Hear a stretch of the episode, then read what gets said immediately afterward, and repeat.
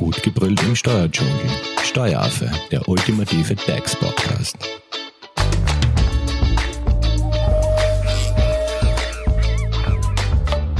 Hallo und herzlich willkommen beim Steueraffen. Wir sind nach wie vor beim Thema Arbeitnehmerveranlagung. Holt euch euer Geld zurück vom Finanzamt. Und wie bereits in der letzten Podcast-Folge angekündigt, geht es jetzt ans Eingemachte. Wir wollen nämlich heute klären, was man überhaupt in der Arbeitnehmerveranlagung geltend machen kann. Zu Gast im Studio ist Stefan Steibel. Er wird uns heute einen guten Überblick nämlich über die Sonderausgaben geben. Stefan ist Berufsanwärter bei der Hoferleitinger Steuerberatung. Hallo Stefan. Hallo Simone. Und darf ich dich gleich fragen, was kann man in der Arbeitnehmerveranlagung überhaupt geltend machen? Das Einkommensteuergesetz nennt gewisse private Ausgaben, die steuerlich begünstigt werden. In deiner Steuererklärung kannst du somit Werbungskosten, Freibeträge, Absetzbeträge, außergewöhnliche Belastungen und eben auch Sonderausgaben geltend machen. Wir wollen uns ja heute die Sonderausgaben vorknöpfen. Deswegen, was zählt überhaupt alles zu den Sonderausgaben? Zu den Sonderausgaben zum, zählen zum Beispiel Versicherungsprämien für freiwillige Personenversicherungen, Kosten für Wohnraumschaffung oder für eine Wohnraumsanierung, Kirchenbeiträge bis maximal 400 Euro, Kosten für deinen Steuerberater, gewisse Spenden an humanitäre oder an Lehr- und Forschungseinrichtungen, Spenden für den Artenschutz und für freiwillige Feuerwehren zum Beispiel. Und zu welchem Zeitpunkt sind jetzt diese Sonderausgaben absetzbar?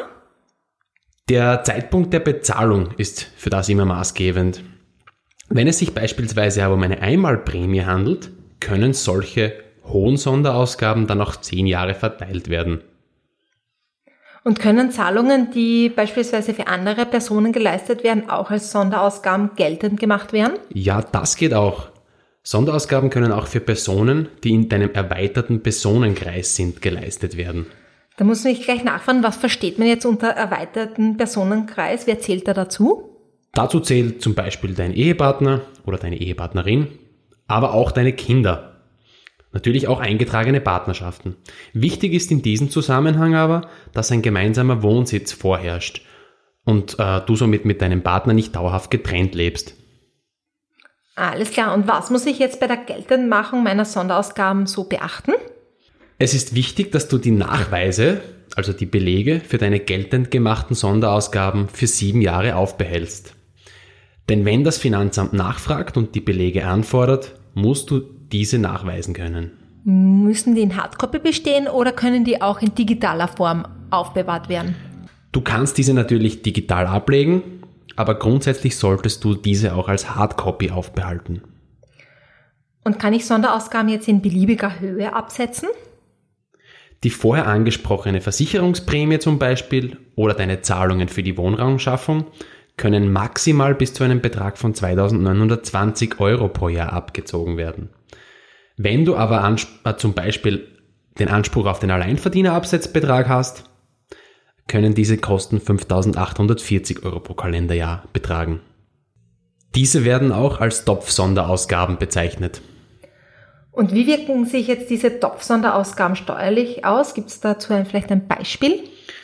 Äh, also die Beträge, die du innerhalb deines Höchstbetrags zahlst, also entweder 2920 oder die 5840 Euro, die werden durch vier dividiert, das heißt ein Viertel wird berücksichtigt, um 60 Euro um, diesen, um die Sonderausgabepauschale gekürzt. Und dieser Betrag, der dann rauskommt, mindert dann deine Einkommensteuer. Beispielsweise, wenn du Sonderausgaben von 2036 Euro geltend machen willst, werden diese durch 4 dividiert, um 60 geschmälert und die 449 Euro reduzieren dann deine Einkommensteuer im jeweiligen Grenzsteuersatz. Und ab welcher Einkunftshöhe stehen diese Topf-Sonderausgaben nicht mehr zu? Gibt es da was, so wie eine Grenze? Es gibt eine Grenze und die beträgt 60.000 Euro. Das heißt, wenn dein, deine, dein Gesamtbetrag der Einkünfte, sagt man im Steuerrecht, wenn der höher als 60.000 Euro ist, dann steht dir nur die Sonderausgabenpauschale in Höhe von 60 Euro zu. Alles klar. Stefan, sehen wir uns jetzt einmal die Sonderausgaben im Detail an. Fangen wir mal mit den Versicherungsprämien an. Welche Versicherungsprämien kann ich jetzt absetzen? In den Sonderausgaben sind nur Personenversicherungen begünstigt, also keine Sachversicherungen. Also sprich, meine Haushaltsversicherung kann ich nicht reinnehmen. Richtig, genau, die kannst du leider nicht mit reinnehmen, aber zum Beispiel auch keine Feuerversicherung für dein Haus oder für deine Wohnung. Also wirklich nur Personenversicherungen, Kranken- und Unfallversicherungen. Und gibt es auch hier eine Art von Begrenzung? Hier ist es wichtig, dass der Versicherungsvertrag vor dem 1. Januar 2016 abgeschlossen wurde. Wenn, wenn dies nicht der Fall war, kannst du diese leider nicht mehr in deiner Einkommensteuererklärung geltend machen. Alles klar. Wie sieht es nun äh, mit den Pensionskassenbeiträgen aus? Zählen auch die als Sonderausgabe? Wenn du dich höher versicherst in der gesetzlichen Pensionsversicherung und das vor dem 1. Jänner 2016 gemacht hast, dann ja, Kommen wir jetzt zu den Auswendungen für Wohnraumschaffung und Wohnraumsanierung. Das sind ja auch Sonderausgaben, oder? Ja, genau richtig. Aufwendungen für die Errichtung von Eigenheimen und Eigentumswohnungen können als Sonderausgaben berücksichtigt werden, richtig. Äh, was gilt jetzt nun als Eigenheim und wer kann diese Sonderausgaben eben absetzen? Äh, als Eigenheim gilt ein Haus oder eine Wohnung im Inland, also in Österreich oder in der Europäischen Union, das von dir ganzjährig bewohnt wird. Das Eigenheim darf maximal aus zwei Wohnungen bestehen und absetzen kann die Kosten dieser Aufwendungen nur der Eigentümer oder die Eigentümerin.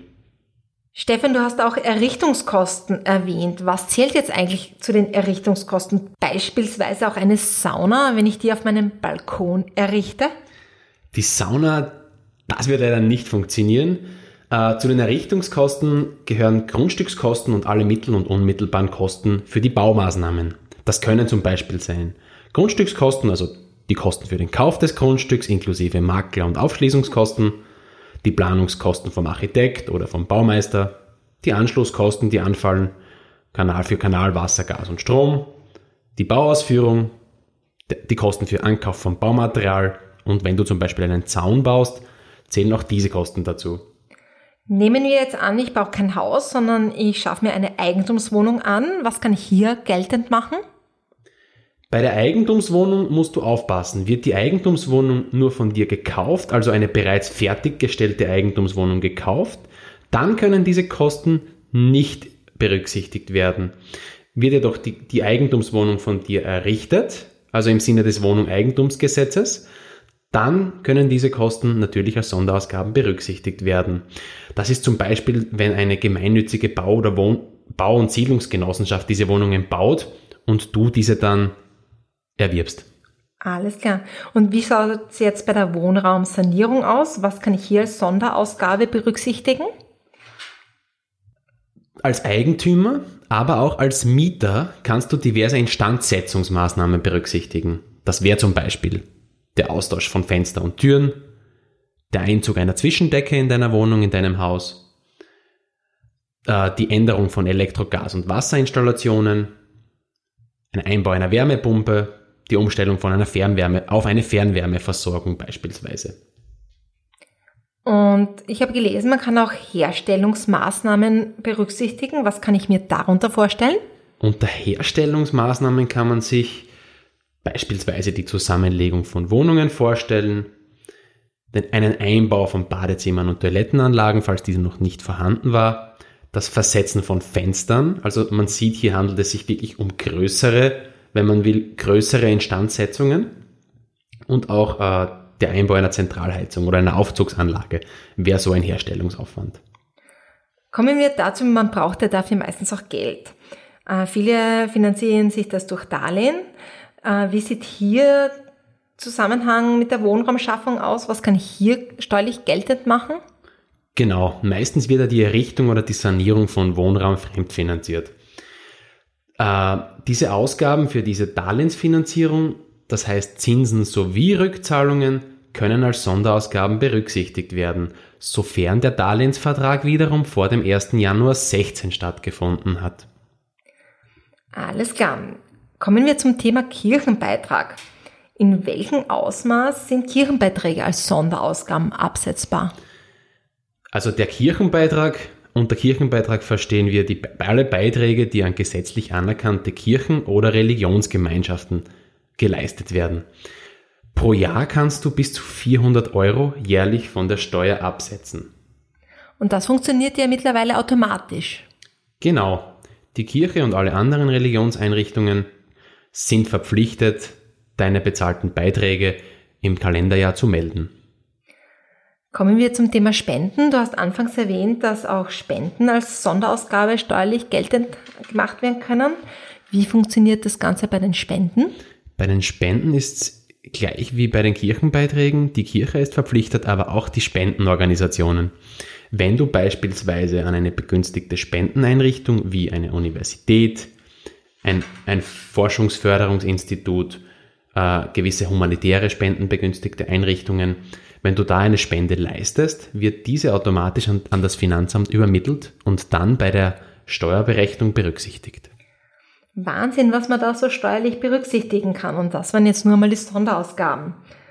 Aber das war es ja noch lange nicht mit dem ganzen Spaß. Du hast nämlich erwähnt, dass ja neben den Sonderausgaben auch Werbungskosten und außergewöhnliche Belastungen zu berücksichtigen sind. Und was man unter den Werbungskosten versteht, Stefan, darüber möchte ich mit dir in der nächsten Podcast-Folge sprechen. Wenn es jetzt zum Thema Sonderausgaben noch Fragen gibt, wie kann man dich erreichen? Erreichen kann man mich am besten per Mail unter stefan.steibel at hoferleitinger zusammengeschrieben.at oder auf unserer Homepage www.hoferleitinger.at. Alles klar, dann mal herzlichen Dank an dieser Stelle, Stefan.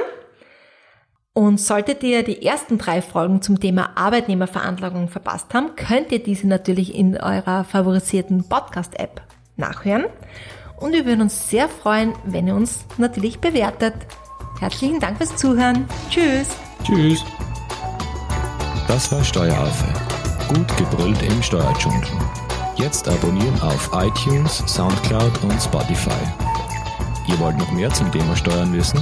Dann geht auf www.steueraffe.at.